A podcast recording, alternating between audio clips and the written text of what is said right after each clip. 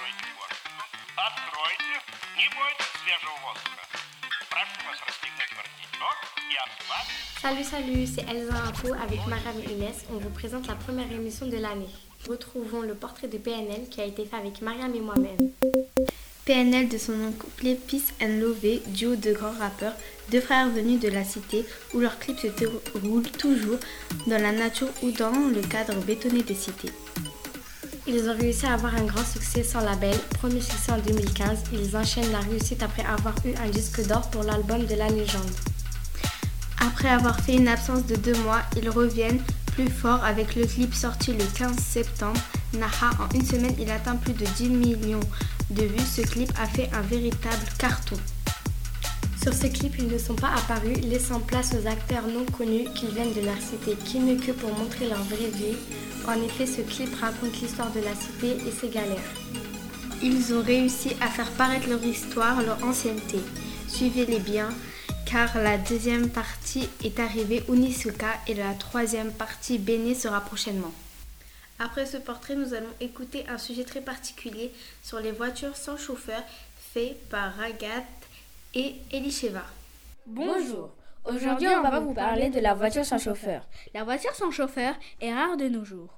Il y en a très peu en France et aux États-Unis. Elle se déplace grâce à des capteurs qui permettent de voir s'il y a un obstacle, une voiture devant ou derrière et le feu rouge et vert.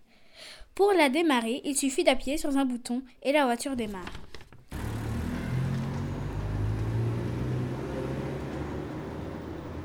On a la sensation qu'elle va faire un accident, mais au fin de compte, elle est efficace. Il peut y avoir aussi de nombreux accidents. Il n'y a que deux entreprises qui le font, Gol et Tesla. Ce sont des rivaux.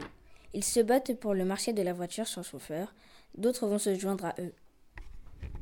On les remercie. C'est maintenant le moment de l'interview avec Madame Rato qui va nous présenter le club Vitamine. Bonjour. Bonjour.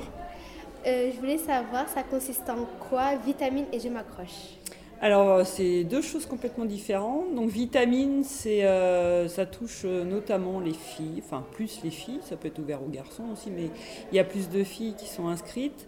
Euh, c'est sur, euh, sur la beauté, sur euh, la santé.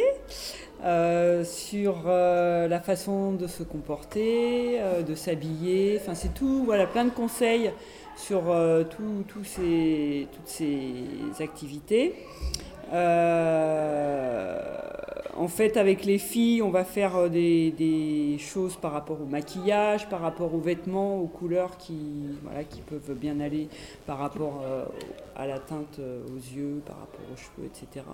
Et je m'accroche, là c'est plus pour cibler sur des enfants qui ne sont pas forcément très scolaires, euh, mais qui ont plein de qualités autres, et du coup on essaye de développer ces qualités.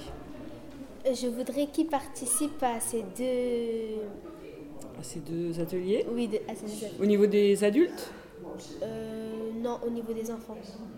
C'est au niveau des adultes. Au niveau des adultes. Alors au niveau des adultes, euh, pour vitamine, il y a la conseillère d'orientation psychologue, l'assistante sociale, l'infirmière et moi-même, donc je suis CPE.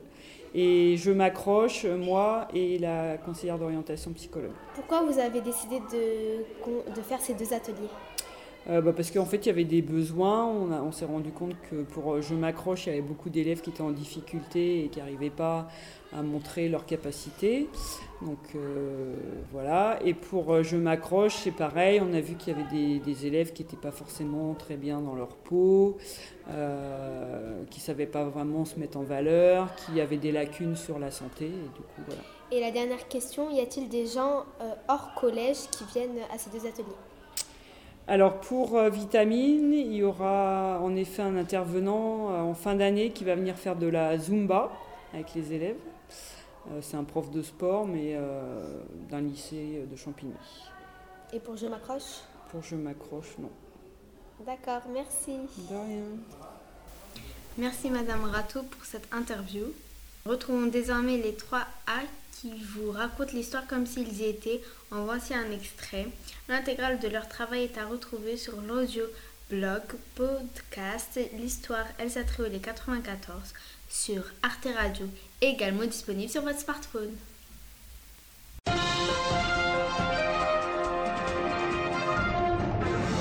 Bonsoir chers auditeurs, nous sommes le 10 novembre 1938, le lendemain d'une date qui restera gravée dans l'histoire des Allemands.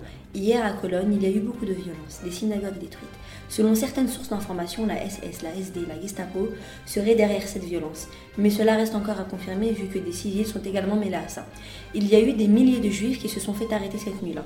Je n'en dis pas plus. Nous retrouvons notre envoyé spécial qui se trouve à Cologne. Fatoumata, je vous laisse la parole. Oui, à CA, je me trouve en effet dans le quartier de Mulhem, près du Rhin. Je suis accompagné d'un commerçant qui a vu son magasin saccagé cette nuit. Bonjour monsieur, pouvez-vous me dire ce qui s'est réellement passé C'est la fin de l'émission. Retrouvez-nous sur l'audioblog Elsa Info sur Arte Radio. Au revoir, à la prochaine. Au revoir.